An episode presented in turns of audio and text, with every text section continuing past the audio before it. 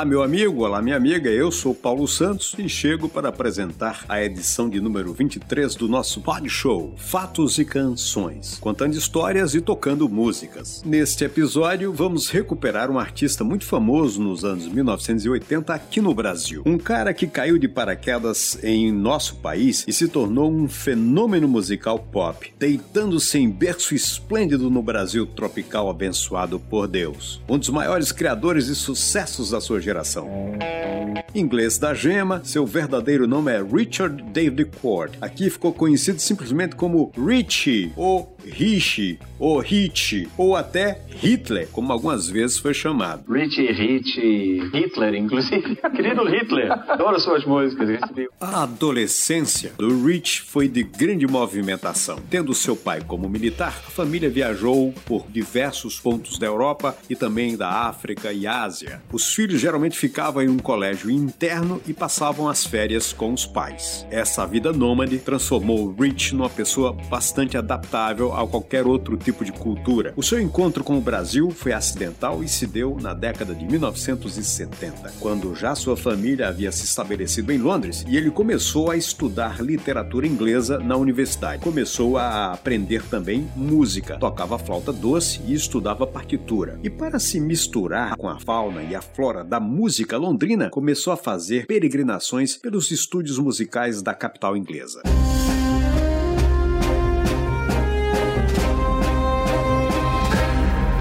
Foi aí que, numa dessas visitas, ele esbarrou com um casal de cabeludos aqui do Brasil que estava de passagem pela Europa para comprar instrumentos. Eram Liminha e Rita Lee dos Mutantes. Ficaram logo amigos do desconhecido inglês e lá mesmo pintou o convite, como já é típico do povo brasileiro. Passa lá na minha terra e vamos fazer um som. Foi mais ou menos assim que foi feito o convite para o Richie. Ele não contou conversa, preparou a sua mochila e se mandou para o Brasil. Após a sua chegada em São Paulo, nos primeiros anos da década psicodélica, Rich ainda viveu uma série de aventuras antes de alçar seu voo supremo para a fama.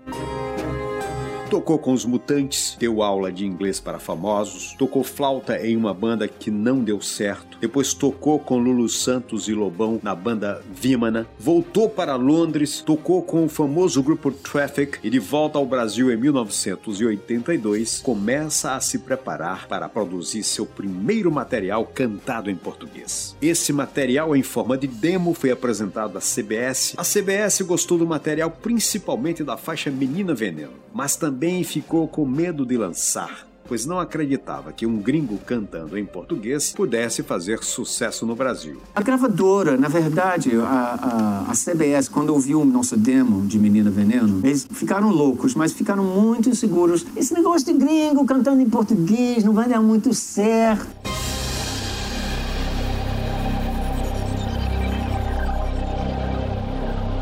A gravadora gravou a faixa em uma fita de rolo e deixou com algumas emissoras pontuais espalhadas pelo país. Quis o destino e a inclinação do Rich para a diversidade cultural que a canção de um inglês, criada e produzida no tal Sudeste maravilha, abre aspas e fecha aspas, estourasse exatamente nas rádios de Fortaleza, cidade com forte personalidade cultural local. Meia-noite no meu quarto,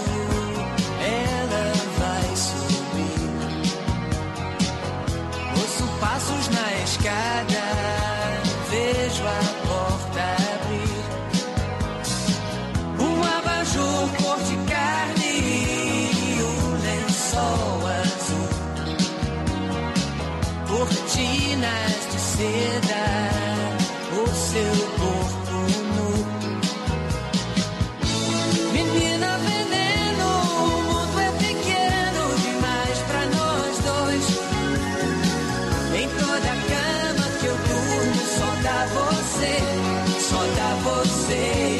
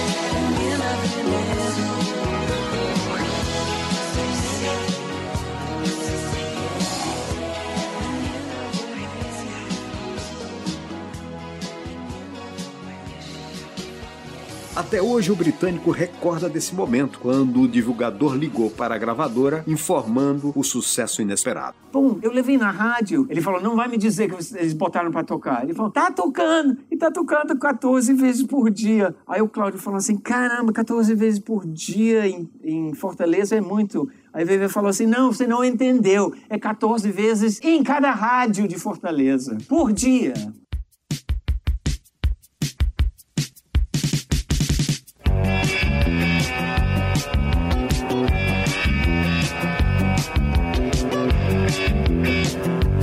As vendas do compacto Simples, lançado em fevereiro de 1983, com Menina Veneno de um lado e Baby Meu Bem do outro, ultrapassaram as 500 mil cópias, um marco na história do mercado fonográfico brasileiro, e este sucesso fez com que a faixa Menina Veneno fosse a canção mais executada nas rádios do Brasil naquele mesmo ano. Menina Veneno se tornou a marca registrada do artista inglês, porém o colocou no mesmo balaio de gatos dos artistas tidos como trash pop daquela geração dos anos 1980, ao lado de Rosana, Menudo, Banda Ovelha, Vando, Gretchen e por aí afora. O próprio Rich é consciente disso e não se incomoda muito. Por mais que a gente queira, assim, controlar a maneira que, que as pessoas, ou, ou ser compreendido, na verdade, uma vez que uma música fica pronta e passa para o público, deixa de ser da gente. Forçar ou obrigar a pessoa a te entender de uma determinada forma, eu, é, é, é, forma, eu acho que é um exercício em vão. Mesmo que a letra do hit do Abajur cor de carne seja deveras piegas, não podemos negar que, estruturalmente e do ponto de vista da produção e arranjos, o sucesso é sofisticado, porque esta é a essência de Rich, um músico, letrista, arranjador, produtor que tem um background cultural de alto nível e versatilidade. A prova está em uma canção de um dos seus álbuns que ficaram na obscuridade justamente porque foi feito com muito mais erudição. Podcast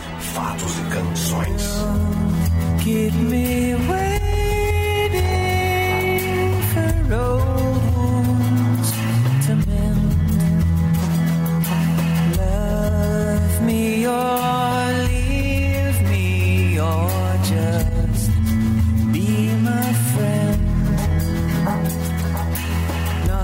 volta do ano 2000, por incentivo das filhas, o Rich volta a gravar, faz um álbum que não fez muito sucesso, é exatamente desse álbum que temos essa música que acabamos de tocar uma parte para vocês. Por aqui vai ficando mais uma edição de Fatos e Canções. Hoje trouxemos, resgatamos, né, esse grande artista que é o Rich, e você conheceu um pouco da história dele e também do seu grande clássico, do seu grande hit, que é a música Menina Veneno. Mais uma edição de Fatos e Canções em breve. Assine o nosso podcast nas principais plataformas e agregadores.